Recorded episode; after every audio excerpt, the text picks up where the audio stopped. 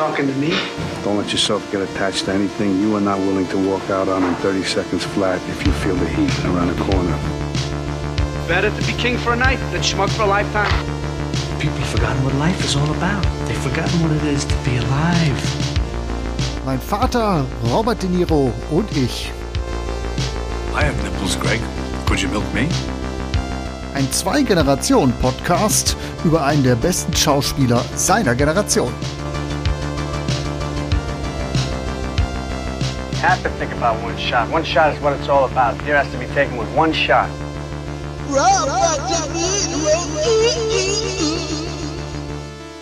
So, jetzt laufen wir aber. Jetzt sind wir online. Jetzt wirklich? Ja, jetzt wirklich sogar. Okay. In echt. Okay, sehr schön. Live. Willkommen. Hi, Vater. Hallo Sohn. Folge 49. New York, New York. Ein Film, der in der Vita von Robert De Niro, aber auch von Regisseur Martin Scorsese so ein bisschen untergegangen ist, wie ich finde. Das hat ein paar interessante Gründe, warum die Produktion ein Chaos war, was Robert De Niro mit einem Tripper gemein hat und wie wir den Film fanden, das klären wir heute in einer neuen Folge von Mein Vater, Robert De Niro und ich. Der Vater, das bist du, der Andi. Hi, hi. Ja, super. Ich bin ja jetzt schon schwer beeindruckt. Der, der Sohn, das bin ich, der Patrick, der euch hier so schön abgeholt hat. Was den Vater jetzt anscheinend sehr erstaunt hat. Ja, nicht erstaunt, also bist ja immer meist gut vorbereitet, aber jetzt hast du doch schon eine Ansage gemacht, dass da noch ein paar Dinge kommen. Da bin ich schon gespannt. Bist du gespannt, was du sagen wirst? Ja, ne, interessant, was du sagen wirst, was du noch auspackst und was ich dann dazu äh, sagen werde. Ja. Wie du reagierst. Also ein Reaction-Video online heute quasi. Genau. Live-Reaction vom Vater. Freut euch drauf. Wie ihm ein Ei aus der Hose fällt. Ja, sehr schön. So, dann haben wir ja nächste Mal die 50. Folge. Ja, irgendwie- genau. Da müssten wir jetzt eigentlich einen Knaller irgendwie raushauen für die nächste Folge. ja. Ich hatte ja eigentlich geliebäugelt, dass wir New York, New York zum 50. machen, aber da hast du frühzeitig den Film ejakuliert, würde ich sagen.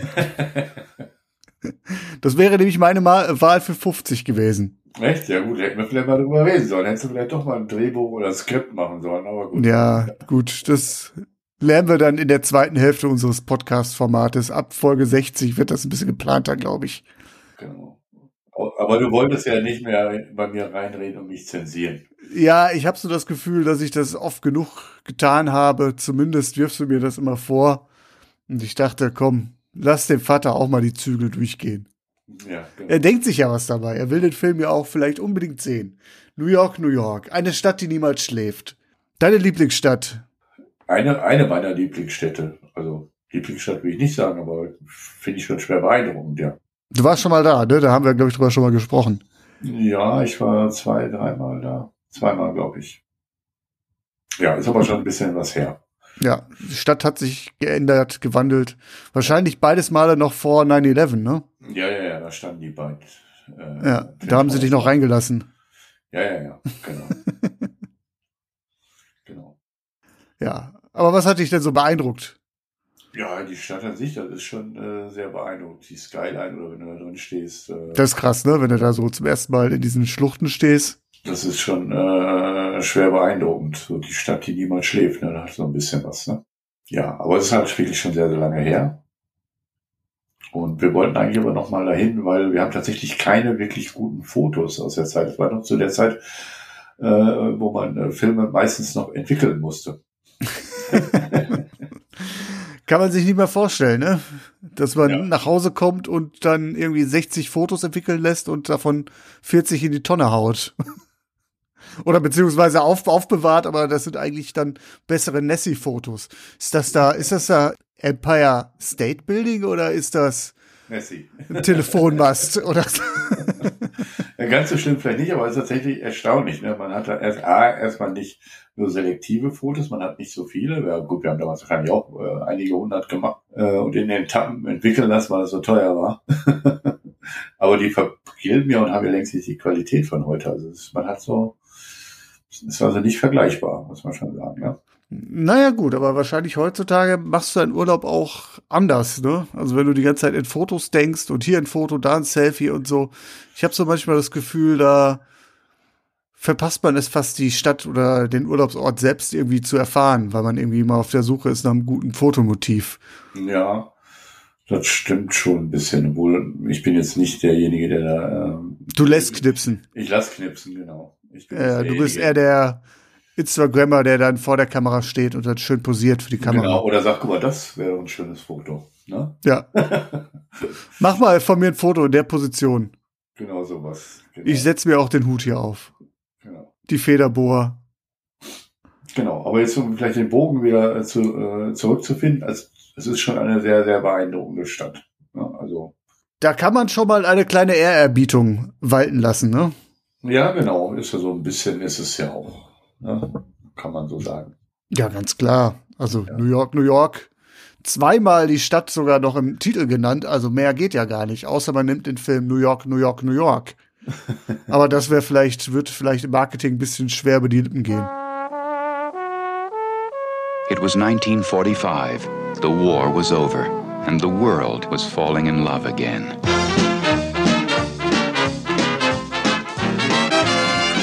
Give me a number. Just you got a pencil or No. something? Give me. All right, I have a photographic memory. Just give me a number now, and I'll remember. it. No. Give me a phone number. No. Yes. No. Yes. No. Yes. Liza Minnelli, Robert De Niro, New York, New York. I can take a hint. Can you also take a walk? Look, you want me to leave? Yes. I'll leave right now. Bye. You expect me to leave after the way you talked to me just now? Give me a hand. For good luck. For good luck. Kind of love to me. She was a singer.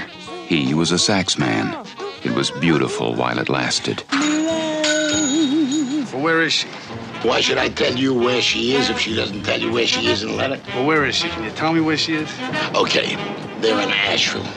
If you can find her, there wait, might wait, be wait. a kid Asheville. Nashville. No, not Nashville. Asheville. I love you.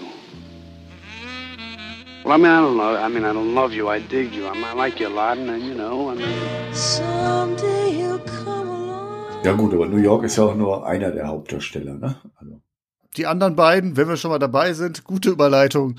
Mein Gott, du wirst aber auch von Folge zu Folge Ja. professioneller, das muss man dir lassen. gibt Echt. ja die, die Steilvorlagen sozusagen. Absolut, ne? absolut. In weiteren Hauptrollen haben wir Robert De Niro natürlich, der den Saxophonisten Jimmy Deutsch spielt und Liza Minnelli, eine Sängerin, die spielt die Figur Francine Evans, damit wir die Namen auch mal gehört haben schon mal. Und den Rest, den überlasse ich dir. Die Bühne mache ich extra für dich jetzt frei, denn du bist dran, du hast den Film ausgewählt. Du fasst zusammen. Ja, ich fasse, versuche mal zusammenzufassen, sagen wir mal so. Oh, das ist schon wieder. Ja, also im Prinzip beginnt der Film so am Ende des Zweiten Weltkrieges. Also das Ende ist gerade verkündet, quasi die Massen feiern auf den Straßen. Ähm, Die Geschichte beginnt quasi auf dem Times Square. Äh, Alle feiern halt ausgelassen das Ende des Krieges. Und auf eine dieser Feiern sind wir dann äh, mit quasi eingeladen, sind mit dabei. Äh, Wir müssen quasi mit. Keine andere Wahl. Genau, wir werden halt mitgenommen äh, und da treffen wir dann auf Jimmy, Jimmy Doyle, gespielt von Robert De Niro, der auch äh, feiert und äh, ich sag mal penetrant, relativ penetrant auf Brautschau ist. Dann diverse Frauen versucht, äh, ich nenne es mal einfach an, anzubaggern. Sagen wir es, wie es ist. Er ist nicht auf Brautschau, er möchte einfach nur pimpern. Ja, genau, genau. So kann man es auch sagen. Ich war ein bisschen konser konservativer, aber gut, wenn du es schon mal so auf den Punkt bringst. ja, und schließlich äh, trifft er äh, dann äh, auf Francine. Äh, das ist, glaube ich, dann die dritte oder vierte, die er anspricht. Äh, und bei ihr ist er dann äh, sehr, sehr penetrant, würde ich mal sagen. Also er versucht sie da anzubaggern, würde ich, würde ich es mal nennen. Sie ist eigentlich völlig desinteressiert und fühlt sich eigentlich mehr oder weniger belästigt von ihm. Und er lässt aber nicht locker. Also ich glaube, die Sequenz geht, glaube ich, 20 Minuten oder eine halbe Stunde. Letztendlich ist es halt äh, so, dass ihm es tatsächlich dann auch am Ende gelingt auf einer äh, Taxifahrt. Ne? Er sch schmeißt sich mit ihr zusammen in ein Taxi, beziehungsweise sie ist dann im Taxi und er kapert das Taxi. Ja, nimmt sie dann mit zu einem, einem Vorsingen oder Vorspielen. Also Jimmy ist ja ein, ich mal, ein aufstrebender Jazz-Saxophonist. Und Francine, das wissen wir zu dem Zeitpunkt, glaube ich, noch gar nicht, ist träumt eigentlich von der äh, Karriere als Sängerin und bei diesem Vorsingen, was relativ missglückt, weil Jimmy doch ziemlich arrogant daherkommt und äh, nicht den Sound spielt, den der genau sich aber auch nicht auf ihn einlässt. Also er ist schon sehr, sehr genau ist schon ein arroganter sturer Bock. Ja, arroganter Sack, würde ich sagen. Ja, ja, ja genau. Aber Francine springt ein und lockert die ganze Show so ein bisschen auf mit ihrem Gesang und so. Genau, sie fängt an zu singen, fängt an zu singen. Er begleitet sie mit dem Saxophon, sie bringt ihn auf den richtigen Weg. Äh, und tatsächlich erhalten sie dann direkt ein, ein, ein Arrangement in der, mit in der Band zu, von Frankie Hart zu spielen. Und dann gehen sie mit dieser Band äh, ja mehr oder weniger auf Tournee und äh, ja verlieben sich ineinander. Ähm, es dauert also nicht allzu lange, bis dann äh, Jimmy Francine äh, einen Heiratsantrag macht. Der schönste der Filmgeschichte auf jeden Fall. Ich war, ich war berührt. Sehr romantisch, ja. Er nimmt sie, glaube ich, mit aus dem Zimmer raus in Bademanteln. Ich musste was zeigen. Ich musste was zeigen und dann stehen sie auch immer vor so einer, äh, oder schellen da so ein Priester, Pastor aus dem Bett, ne? Ja, ja, genau. Genau, also er ist schon ziemlich, äh, ja, ziemlich selbstsüchtig und äh, ja, es geniert sich für nichts, ne, würde ich mal so sagen ja, auf jeden Fall macht er einen Heiratsantrag. Sie ist natürlich auch völlig gerührt von dieser romantischen Szene. und sagt aber letztendlich äh, ja, sie heiraten auch. Und äh, letztendlich ist es aber fortan so, Francine wird dann tatsächlich ziemlich bald auch schwanger und bricht dann die gemeinsame Tournee ab, was eben Jimmy gar nicht gefällt und äh, dann zeigt sich sehr bald, dass sie ja doch sehr, sehr eigene Karrierevorstellungen haben.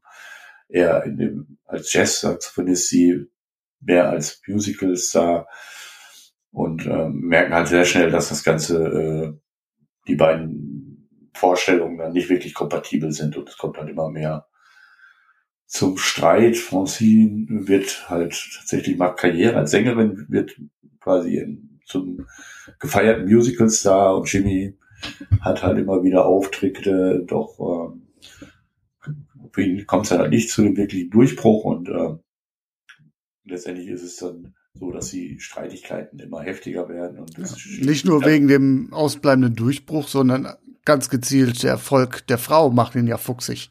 Damit kann er ja gar nicht umgehen. Ja, genau. Das ist halt ja, das so, ist dass, ja auch äh, alles irgendwo ein sehr geordnetes in seinen Augen Verhältnis, wer da jetzt die erste Geige spielen darf und wer nicht. Das ja, ist ja so der ganze Konflikt in der Geschichte. Genau. Sie nicht nur unterschiedliche Auffassungen haben, was die künstlerische Ausrichtung ihres Fachs betrifft, sondern auch wie die persönliche Rolle da äh, Anklang nehmen darf. Genau, er ist eben schon ziemlich selbstsüchtig und es ist nicht, äh, er ist ja nicht sehr gönnerhaft, muss man schon sagen. Ne? Und es kommt halt immer zu heftigeren Streitigkeiten und, und letztendlich schließlich äh, dann auch zur Trennung und äh, quasi just äh, an dem Tag, wo quasi das gemeinsame Kind zur Welt kommt. Ne? Ja. Genau, und dann äh, ja, gehen beide getrennt ihre Wege. Ne? Francine macht Karriere und Jimmy gelingt es halt nicht wirklich. Ne? Alles ziemlich unerfüllt. Zumindest bei Jimmy, bei Francine kann man nachher darüber streiten. Ja, Pech in der Liebe, aber Glück im ja, Spiel genau. oder so. Wie kann man es ja irgendwie umformulieren? Ja, jetzt hast du zweieinhalb Stunden zusammengefasst. So lang geht der Film tatsächlich. Ja. ja. Dafür nimmt er sich auch die Zeit, der Film. Scorsese sah den Film als eine Hommage an die Blütezeit des Filmmusicals und hat ihn da mal auch mit ganz vielen Dekorationen und Kunstbauten im Stil der 40er Jahre ausgestattet. Erinnert so ein bisschen in den Musikszenen an so Filme wie Singing in the Rain. Fangen wir doch einfach mal mit der Habenseite mal klassisch an, haben wir lange nicht mehr gemacht. Was hat dir denn ja. an dem Film gefallen? Hat dir was gefallen? Ja, die Habenseite ist sicherlich diese Atmosphäre und wieder dieser Einstieg am Anfang, obwohl mir die Person selber sehr unsympathisch war, aber eben diese Feier, da mitgenommen zu sein. Diese Kulissen, die er aufgebaut hat, da rund um den Times Square. Da ist man relativ schnell drin in der Geschichte und auch. Ja, die der Eröffnungssequenz Zeit. ist der Wahnsinn, finde ich. Ja, also wie sie da durch das nächtliche New York streifen am Abend der Kapitulation der Japaner. Das ist ja quasi mit dem Ende des Zweiten Weltkriegs gleichbedeutend. Die ganze Stadt ist auf dem Bein, es ist trubelig und Menschen liegen sich in den Armen. Tanzen, rauchen, saufen. Genau. Immerzu passiert irgendwie was. Also du siehst halt Robert De Niro, wie er so rumstreunert durch die Nacht auf der Suche nach Beute. Aber drumherum ist alles in Bewegung. Und das ist so, so ein bisschen wie Robert De Niro in einem Film gewordenen Wo ist Walter Buch. Du siehst ihn zwar immer so in der Mitte, aber drumherum, du könntest dich eigentlich satt sehen. Wenn du mal einfach die Standbilder dir mal anguckst, Ja, was da an, an Leuten auf den Beinen ist. Und das ganze Dekor, das ist echt, also sehr opulent ausgestattet. Das ist ja die Anfangssequenz und da ist man eigentlich direkt in die Zeit so mitgenommen halt. Ne? Das ist, glaube ich, das große Ja. Plus von dem Film, sage ich mal. Ja, solche Sachen fängt er aber auch immer wieder ein. Ne? Also es gibt dann halt so Barsequenzen oder ganz groß halt auch, wofür der Film ja auch bekannt ist, diese Film im Filmsequenz. Später, wenn Francine ihren Erfolg mit den Musicals hat, dann sehen wir ein Musical auch im Film, wo dann die Kamera nachher auch rauskommt und, z- und zeigt, dass wir gerade einen Kinofilm gesehen haben, der dann irgendwie 20 Minuten ging. Genau, und dann aber auch dann diese Saxophonsequenzen, ne, wenn er dann in irgendwelchen Clubs spielt und äh, das ist alles schon ziemlich ja bildgewaltig und auch äh, sehr stimmungsvoll alles gedreht, finde ich so so ganz ganz Scorsese würde ich sagen halt, ne? Also auch, auch vom Stil her. Da gibt's diese Jam-Session, die meinst du wahrscheinlich, ne? Wo sie die Kamera immer mit dem Soli im Musikstück korreliert. Also du siehst, wie sie wie am Band vom Musiker zu Musiker schwenkt, immer den im Mittelpunkt hat, der gerade richtig in die Tasten haut oder gerade in sein Blasinstrument pustet. Also das, das ist ganz, ganz große Klasse. Ja. Bin mir verdammt sicher, ich weiß nicht, ob du den gesehen hast, äh, Whiplash. Nee, sagt mir jetzt nichts. Ah, ganz großer Film. Ähm, ich würde es mal als Jazz-Thriller bezeichnen, wo sich ein junger Drummer mit seinem Jazzlehrer anlegt, der auch tyrannische Züge an den Tag legt. So ein bisschen so ein Duell auf der Bühne, ganz groß. Und da gibt's auch diese Szenen, wo sie sich gegenseitig irgendwie in Grund und Boden spielen und die Kamera immer so hin und her wackelt, nicht weiß, wo sie gerade hingucken soll. Das ist, glaube ich, äh, sehr stark von New York, New York inspiriert. Ja, das ist bei mir auf jeden Fall auf der, der, der Haben-Seite. Also sehr stimmungsvoll, bildgewaltig. Ja, vielleicht äh, ergänzt du mal, was du noch auf der Haben-Seite findest. Ja, definitiv auch noch die beiden Schauspieler, Hauptdarsteller, ne? Also, was die da vom Reißbrett reißen, das ist auf jeden Fall sehr, sehr intensiv. Es hat so ein bisschen was von Wer hat Angst vor Virginia Woolf? Das Ehedrama.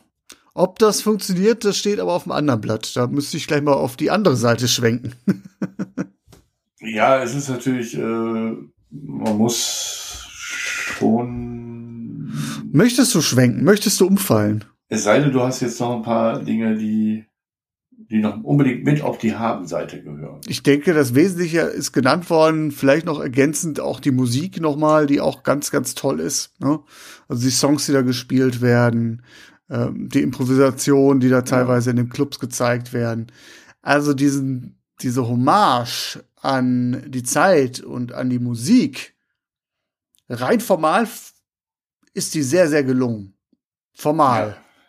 Emotional ist das eine ganz andere Kiste bei mir gewesen. Genau, e- emotional ist es tatsächlich so, wenn du jetzt schon den Vergleich zu Wer hat Angst vor Virginia Woolf ziehst, ne?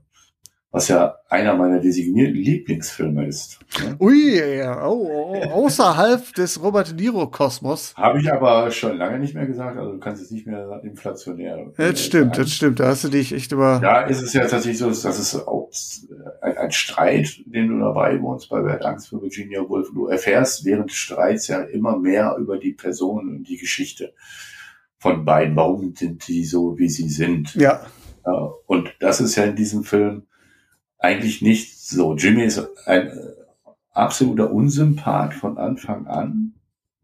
Ja, würde ich sagen. ja, Du erfährst jetzt ja nicht wirklich, warum ist er so, wie er da ist. Es gibt ja wenig Züge an ihm, die jetzt ihn sympathisch machen. Ja, ich müsste auf jeden Fall lange nachdenken.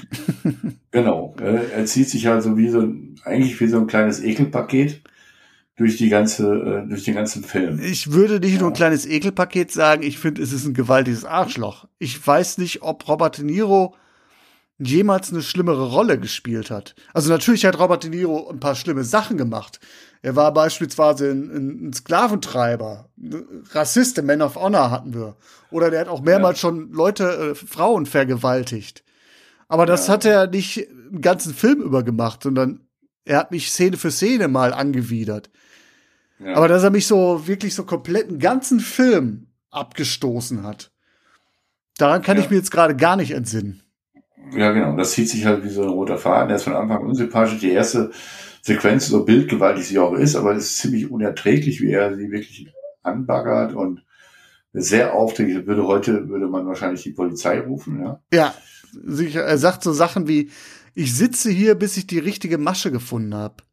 Und du siehst halt Liza Minnelli wirklich auch hilflos in die Gegend rumschauen, irgendwie, was kann sie jetzt machen? Was kann sie ihm entgegnen? Sie versucht schlagfertig zu sein, aber der Typ ist so kackendreist, da kannst genau. du eigentlich nichts mehr sagen. Da müsstest du eigentlich sofort hier, ich kann Kraft Mager mit der Handkante gegen die Gurgel schlagen oder so, aus dem Leben knocken. Sonst kraft der Typ das nicht.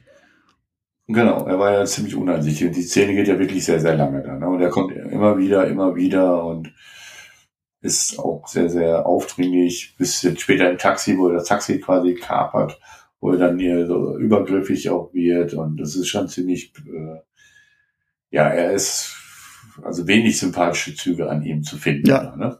Finde ich, finde ich auch. Über, den, über den ganzen Film. Das ist so ein bisschen, das ist halt eben, wenn wir jetzt wieder den, bei äh, den, zurück nach dem Werk von Virginia Woolf geht, ein ganz anderes Katz-und-Maus-Spiel zwischen den beiden. Und das sind Charaktere, die sich aufbauen und die äh, super interessant sind, mit denen man also ein Stück weit auch immer wieder Sich identifizieren kann. wo man, wo man sich identifizieren kann und wo man verstehen kann, warum die Dinge so sind. Nicht, dass man das gutheißen mag, aber Nee, absolut es hat nicht. halt, äh, es hat halt sehr, sehr äh, dramatische Züge und wenn man leidet mit, mit den mit und hier ist es eigentlich, hier leide ich eigentlich nur mit äh, Francine, nicht mit ihm. Genau das ist es halt. Bei Elizabeth Taylor und Richard Burton, die ja beide in dem Film die Hauptrollen spielen. Ja. Bei allem Hass, den die haben, wird irgendwann deutlich, dass die eine gemeinsame Vergangenheit haben, die auf Liebe be beruht. Und dass da über die Jahre Gefühle verletzt worden sind. Genau. Und zwar ziemlich massiv, aber dass ja doch der Kern halt noch da ist. Da, ne? Genau, das ist eine dysfunktionale Beziehung, die irgendwann mal dysfunktional geworden ist. Hier, Ja. jetzt nehme ich auch mal Francine ins Boot. Also ich möchte jetzt nicht irgendwie Victim Blaming betreiben und sagen, ja, sie lässt sich das ja gefallen, Ja. weil sie kann offensichtlich nicht anders reagieren. Heutzutage wird sie wahrscheinlich sagen, okay, pass auf, Frau, geh zum nächstbesten Mann, sag, was Phase ist und lass dir helfen oder so.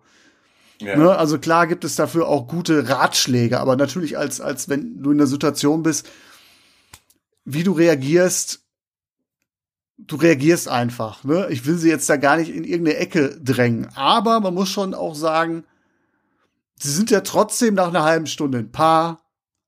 Da scheint es Gefühle zu geben. Und ich verstehe diese ganze Beziehung aber nicht. Ja, genau, das ist halt so ein bisschen. Ne? Äh, Er hat sie ja quasi nötig, wie gesagt, mit dem Taxikapern äh, ging es äh, ja los, wo er dann aus meiner Sicht sehr übergriffig wurde und Ja. naja, und dann diese Wende kommt eigentlich bei dem Vorsingen, wo er, oder bei dem Vorspielen, wo er sie halt mit hin entführt, muss man ja so sagen, kommt dann sehr plötzlich halt, ne, auch. Ja, quasi, dass ihre gemeinsame Basis die Liebe zur Musik ist. Ne? Also das ist ja Genau. so ein bisschen so die, die Punchline. Aber danach und davor ist ja nichts da, wo du sagst so, okay, da greift der Funke jetzt über und ich nehme diese Beziehung jetzt als Beziehung wahr und ich leide auch emotional mit diesen Figuren mit. Die sind mir im Fall von Francine irgendwie egal und Robert De Niro halt völlig widerwärtig. Also ich meine, auch da, Robert De Niro hat ja auch gewisse Parallelen zu Monroe Star oder Rupert Pupkin in King of Comedy, Taxi Driver, Willen Wilder Stier. Das sind ja auch alles übergriffige Männer. Ja. Immer ein bisschen anders gelagert, mal wird das auch kritischer verhandelt, mal weniger. Irgendwie scheint das irgendwie zu diesem Männerbild dieser Zeit dazuzugehören oder irgendwie als Thema zumindest auch immer in diesem Film behandelt zu werden. Aber das ist für mich echt die, die Spitze bisher gewesen, was ich von Robert De Niro gesehen habe. Aber auch, auch das gehört zur Wahrheit. Es ist eine Qual, weil Robert De Niro diesen Widerling auch schauspielerisch bis zum Äußersten ausreizt. Das gehört auch dazu. Ja, da, da spielt er natürlich auch ziemlich gut, Ja. muss man sagen. Ne? Also, jetzt kommt aber noch ein ganz anderer Punkt, der für mich die Sache etwas schwieriger macht. Okay. Ich kann eben mit Musical und auch mit Jazz relativ wenig anfangen. Ja, okay, verstehe ich. was auch eine relativ tragende äh, Geschichte ist. Also das ist ja das, was du sagst, das ist die, das, was sie miteinander zu, verbindet. Und ich bin ja auch ein ganz, ganz großer äh, Musikliebhaber. Aber es sind beides Themen, äh, Musical, vielleicht noch etwas eher, aber mit Jazz kann ich wirklich ganz wenig anfangen. Und ansonsten bin ich sehr musikalisch sehr, sehr offen in alle Richtungen, aber das ist so eine Sache, die mich nicht so wirklich begeistern kann. Mhm. Das ist, kommt halt mit dazu. Und der Film hat natürlich sehr, sehr viel Liebe für diese Musikrichtung und auch äh, die ganze Musikszene da an der Stelle. Und das ist natürlich auch, was mich zusätzlich halt eben nicht wirklich mitnimmt. Ja, kann ich, kann ich nachvollziehen. Obwohl die Stimmung dann sehr, sehr toll ist. Und ich glaube, wenn ich es vielleicht mal live miterlebt hätte, hätte ich es mich vielleicht auch mitgenommen. Aber äh, ja, ist leider nicht äh, auch nicht mein Genre so. Ich bin auch nicht der größte Jazz-Konnoisseur, gebe ich offen zu. Aber wenn es gut gemacht ist, und ich habe ja gerade diesen Whiplash in den Raum geworfen, Ja. für mich einer der besten Filme der 2010er Jahre.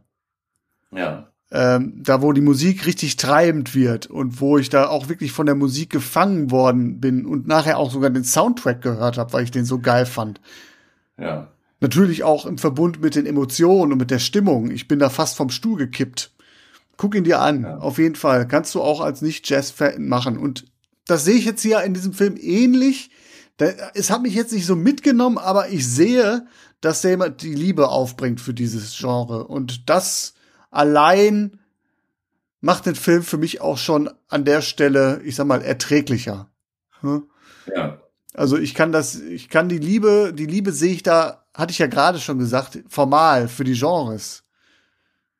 Kann ich absolut nachvollziehen und ist auch wahnsinnig, wahnsinnig kunstvoll gemacht. Da legt der Film ordentlich was rein, vielleicht zu viel. Vielleicht hätte er sich mal Gedanken über die Geschichte machen sollen. Genau, da bleibt so ein bisschen was auf der Strecke halt, ne? Das ist so mein Problem, wo ich noch einhaken möchte. Die Beziehung funktioniert für mich nicht nur nicht, weil die Figuren mir egal sind, auch wie die ganze Geschichte erzählt ist, ist das ziemlich unfokussiert. Du hast endlos Szenen, die sich aneinander reihen, dann hast du wieder kurze Momente, so zehn Minuten, wo wirklich alles holter die Polter passiert. Das Pacing ist irgendwie nicht in Ordnung. Der Film wirkt seltsam mit der heißen Nadel gestrickt. Inhaltlich. Technisch, wow. Inhaltlich, keine Ahnung. Und ich habe dann mal so überlegt, woher kann das denn kommen? Und habe dann mal meinen Sean Levy zu Rate gezogen. Und habe dann auch ein bisschen verstanden, warum der Film so nicht funktioniert, wie er nicht funktioniert. Ja. Und zwar ist das ein Film, der gerade auf Dialogebene sehr stark von Improvisation lebt. Also quasi alle Szenen, in denen es um die Beziehungskiste geht, sind textlich und inhaltlich improvisiert. Okay. Und das hat dann nachher zu Problemen geführt im Schnitt, dass man dann im Schnitt gemerkt hat, so, oh, hm, wie passt das denn jetzt zusammen? Und der Film hat eine sehr, sehr kuddelmuddelige Vorgeschichte. Also dazu gehört nicht nur, dass der Film verschiedene Schnittfassungen hat. Die erste gegenüber irgendwie vier Stunden. Dann hat man auf drei und noch was reduziert und dann nachher auf, auf diese zweieinhalb, die wir jetzt haben. Im Kino lief der noch kürzer. Also sehr, sehr durchwachsen. Ich glaube, gerade diese Anfangssequenz, die ja sehr beeindruckend war, äh, war auch Teil des ersten Schnitts, ne? Dass sie zwischendurch dann rausgefallen ist, oder was meinst du? Die ist am Anfang bei der ersten Fassung rausgefallen, die wurde erst, glaube ich, vier Jahre später mit reingenommen wieder. Ach so. Äh, ich meine, das bezieht sich aber auf das Musical. Das haben sie zwischendurch mal rausgeschnitten. Ja, ich habe irgendwie von der Anfangs Anfangssequenz auch Okay, gelesen. gut. Das müssten wir, ne- müsstest du dann für die nächste Folge nochmal nachrecherchieren, bitte. Können Sie das Ja, bitte, genau. können Sie das bitte notieren und äh, nächstes Mal für uns servieren, Ja, ja, ja, damit wir auch unserem Anspruch gerecht werden? ganz bestimmt. Ich frag dich. Naja, aber auf jeden Fall äh, wahnsinnig viele Schnittfassungen und dann muss man auch sagen, also der ganze Film, die ganze Produktion war skandalbehaftet. Die Klatschblätter waren voll von New York, New York. Scorsese war zu dem Zeitpunkt in einem Strudel aus Drogenmissbrauch, Ehebruch, Angstzuständen. Scorsese selbst wird irgendwann mal sagen, New York, New York war ein einziges Durcheinander. Also der war wirklich zugekokst bis oben hin. Hatte mit Liza Minnelli auch eine Affäre Okay. und äh, hat da dem Blätterwald sehr viel Munition geliefert. Also das muss wohl echt eine Katastrophe gewesen sein. Robert De Niro hat sich aus dem alles so ein bisschen rausgehalten.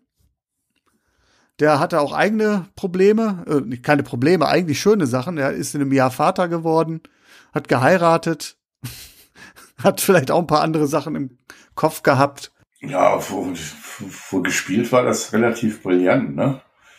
Muss man Ja, ja schon sagen. Dazu gehört, dass er halt auch wirklich Saxophon gespielt hat, ne? Ob er das so gut gespielt hat, wie er, ob er das alles live gespielt hat, glaube ich wahrscheinlich nicht, aber Nee, es sah zumindest sehr, sehr äh, echt aus, ne? Das auf jeden Fall. Also Robert De Niro ist da auch auf jeden Fall von vornherein gewillt gewesen, nicht nur einen Musiker zu spielen, sondern selbst zu einem werden. Und das beinhaltet auch nicht nur irgendwelche Bewegungen nachzuaffen, eine Show abzuziehen, sondern auch auf dem Teil zu spielen. Also er wollte Saxophon spielen. Das war auf jeden Fall wichtig für ihn. Das kam auch alles sehr authentisch rüber. Absolut, das macht er echt grandios, wie er da Ja. abgeht und äh, auch die, also die, die Handbewegung oder so, das sieht jetzt nicht irgendwie so danach aus, als würde er mit den Fingern einfach nur über das, über die Partitur fliegen oder so. Ich weiß nicht, ob das der richtige Begriff beim Saxophon ist oder so. Das kann ich dir leider auch nicht sagen, weil das jetzt nicht zu meinen Lieblingsinstrumenten. Nee, überhaupt nicht. Nein. Ja, auch nicht. So ein schön sexy Saxophon. Es mag Lieder geben, wo es passt, aber ansonsten. Die, die, die, die, die, die, die, Also es heißt ja wirklich Saxophon. ja, Ne, okay. das ist purer Sex, finde ich. ja, okay. Da bin ich ein bisschen anders drauf. Das hast du nicht von mir. Das habe ich dir nicht mitgegeben. Ein bisschen übertrieben. Aber ähm, also das macht er sehr gut. Es ist sehr, sehr sinnlich, was er da macht. Und er hat dann auch professionell Unterricht genommen bei einem Saxophonisten. Georgie Alt hieß der. Und der war echt begeistert, anfangs von Robert De Niro. Ich habe ein Zitat gelesen, es ist unglaublich, wie er gelernt hat. Ich zeige ihm etwas am Freitag, eine schwierige Passage wohlgemerkt, und am Montagmorgen kann dieser Teufelskerl sie umsetzen, und zwar problemlos. Georgie Alt spielt ja sogar, glaube ich, mit. Er springt, ja- spielt ja diesen äh, Frankie Hart, ne? Ja, ich meine, der hört oft auf der Besetzungsliste auf. Genau, er, ihm gehört diese Big Band. Das ist der, der Eigner, der am Anfang mit der Genau, Band da rumtingelt. genau. Stimmt. Genau. Stimmt, stimmt. Ja, dann spielt er sogar noch mit. Also dann kann ich auch noch nachvollziehen, was er dann noch gesagt hat, weil die Begeisterung schlug sehr schnell um. Irgendwann war der nur noch genervt. Weil ihm Robert De Niros Pedanterie so ziemlich auf den Keks ging. Und dann hat er gesagt, am Tag stellte er mir 10 Millionen Fragen. Er ist ungefähr so lustig wie Tripper zu haben. Du, ich kann mir auch vorstellen, wenn ich ihn immer so kenne, dass er quasi diesen, dieses Ekelpaket, das er dann ja auch in dem Film spielen sollte, dass er das dann wahrscheinlich auch am Set gelebt hat. Wir haben ja mal über King of Comedy gesprochen, wo genau solche Ja. Sachen passiert ist. Du erinnerst dich, wo er Jerry Lewis, Jerry Lewis jüdischer Abstammung, dann mit antisemitischen Sprüchen getriezt hat und solche Scherze. Also ich glaube, der kann zu dem Zeitpunkt echt ein Arsch gewesen sein. So 70er Jahre, so als er es wirklich, wirklich ernst genommen hat. Ortsfrau hat dann irgendwann gesagt, wir dachten, er kommt mit dem Saxophon zu uns ins Bett. Ja, ist auch wieder, das ist wieder eine schöne Geschichte drumherum. Das macht ihn wieder sympathisch. Ja, irgendwie, irgendwie schon, ne? Was halt irgendwie ein bisschen bitter ist, weil er hat das Saxophon spielen gelernt und in den Szenen spielt er auch Saxophon. Sein Spiel ist dann aber nachher ja synchronisiert worden, quasi von einem echten Saxophonisten. Ja, ich glaube, dafür hat es dann wahrscheinlich auch nicht gereicht, ne? Also kann ich mir schon vorstellen, weil das war schon ein großes Kino, was da gespielt wurde. Ja, ne? definitiv. Auch wenn es jetzt nicht mein, meine, meine Musikrichtung ist, sagen wir mal so. Also ich, ich hab mir, könnte mir vorstellen, wenn ich vielleicht in der Zeit gelebt hätte, in so einem Live-Club das miterlebt hätte, hätte mich das wahrscheinlich auch gepackt. Wärst du Jazz-Fan Nummer eins gewesen? Vielleicht, vielleicht. So ist es leider an mir vorbeigegangen und ich kann da relativ wenig mit anfangen. Ich sehe es schon, ich sehe schon. Du stimmst dann wahrscheinlich auch in die durchwachsenen Kritiken, die es seinerzeit auch gab, ein. Weil der Film war ja kein Erfolg. Das war ja ein ziemlicher Flop sogar. Hatte ein Budget von 14 Millionen. Ich glaube, das ist ein bisschen rausgekommen jetzt bei mir auch. Ne? Ja, Der Film hat aus meiner Sicht schon seine Längen, beschäftigt sich auch sehr massiv mit einem, einer Musikrichtung, die jetzt mich nicht wirklich abholt. Und eben diese, diese Beziehung zwischen den beiden ist auch nicht wirklich schön anzusehen. Ja, Ja, und es gibt natürlich diese, wie du sagst, diese Sprünge oder ja, vielleicht auch sind das wirklich die improvisierten Szenen, die dann manchmal aus dem Zusammenhang gerissen sind. Und die Szenen an sich sind dann oftmals sehr beeindruckend gespielt, da im, im Auto, wo sie sich gegenseitig anschreien und das ist alles schon sehr bewegend, aber es ist manchmal aus Zusammenhang gerissen. Manchmal macht es keinen Sinn, genau. Es gibt dann keinen wirklichen Sinn und dann gibt es wieder sehr, sehr, sehr lange Zeitsprünge, gibt's dann auch wiederum. Und du bist jetzt eigentlich nicht wirklich drin in der Story und ich fand die halt, muss ehrlich sagen, sehr lang. Ja, das hatte ich am Anfang, glaube ich, mal erwähnt. Off the record aber. hatte schon seine, seine Längen da. Ne? Ähm, Ja. Es war für mich nicht immer eine Freude, muss ich gestehen.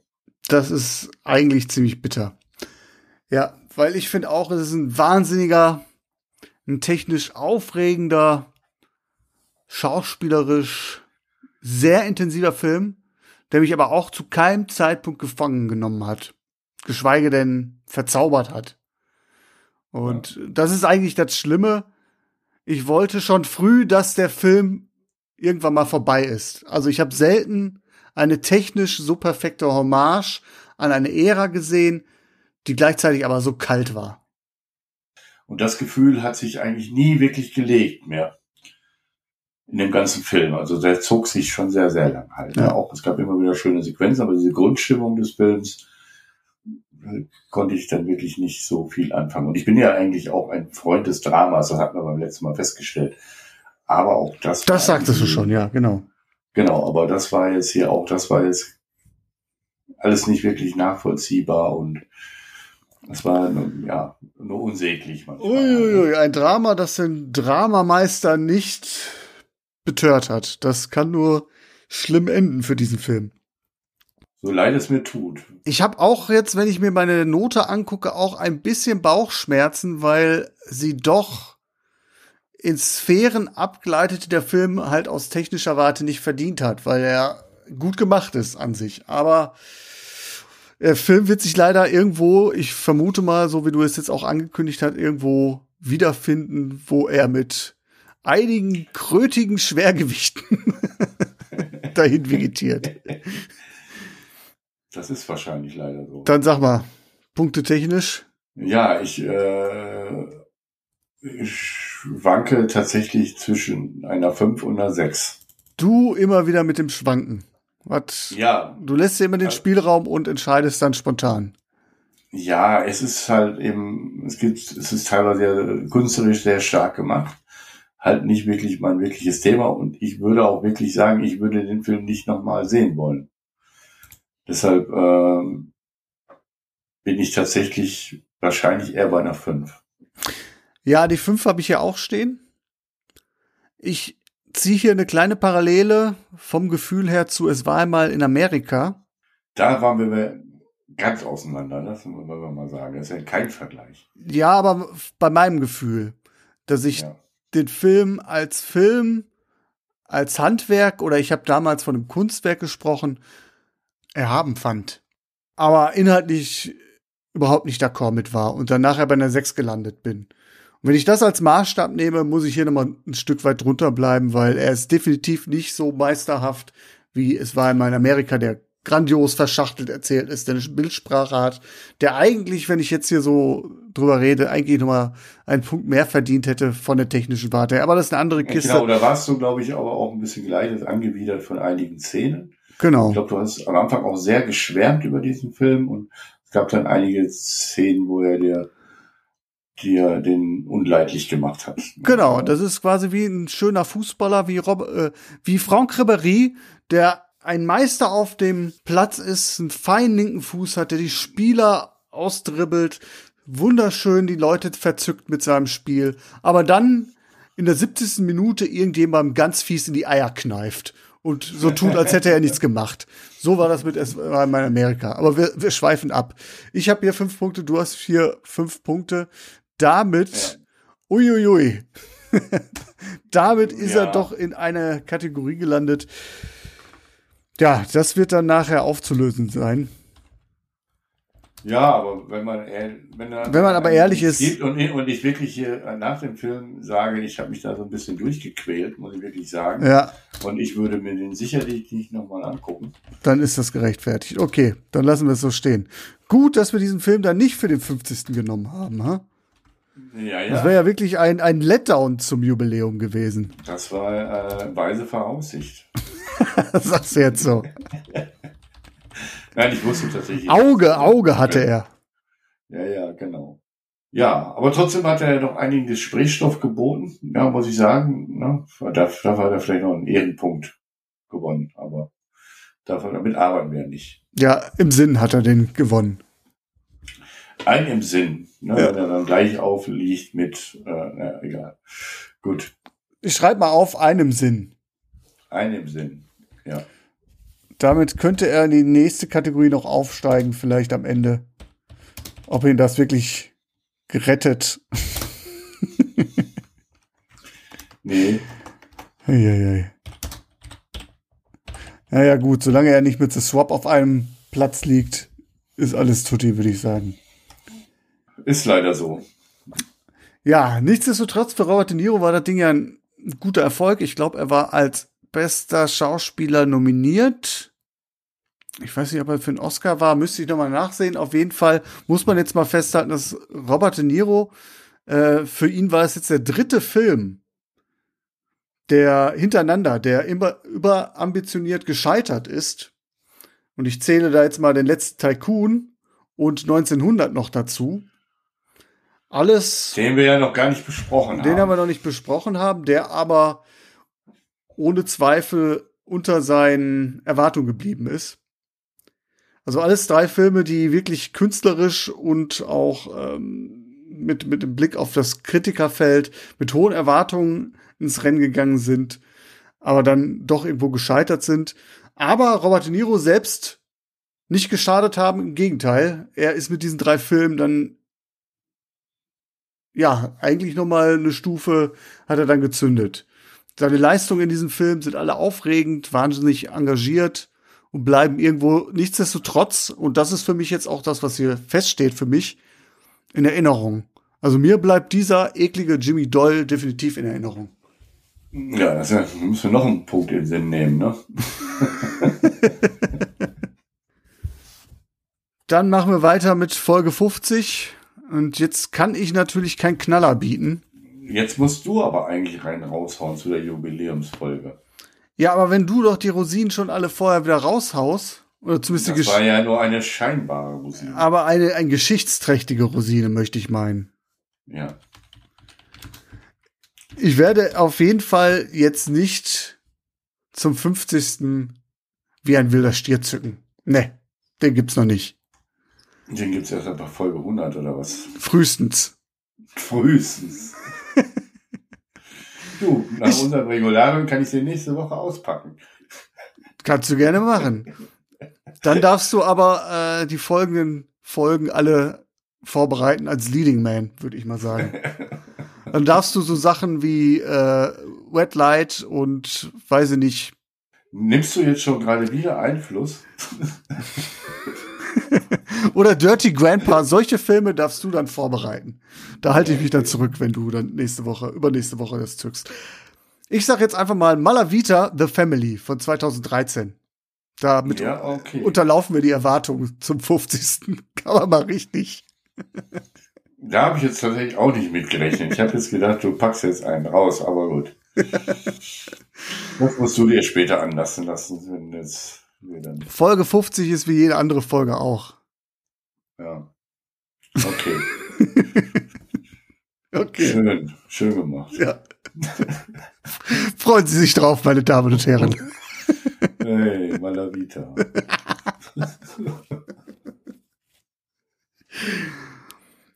In diesem Sinne, bereiten Sie sich vor auf die große 50, die große Sause mit Malavita. Ja. Bis dahin. Also, genau. Willst du, willst du noch was? Noch ein paar? Na, ich überlege, wer unser Überraschungsgast sein wird. Ach so. Zu Malavita, ja. Da stehen sie Schlange. da stehen die Schlange, ja. Lasst euch überraschen, auf jeden Fall. Es wird groß nächste Woche. Bis dahin. Ciao. Ciao. Malavita zum 50. Yeah. Yippie. Du hast ja wahrscheinlich den schon ausgesucht und hast gerade erst vor, dem, vor der Folge gesehen, oh, das ist ja die 50. das wusstest du. Du wusstest, dass das die Jubiläumsfolge ist und hast Malavita ausgesucht.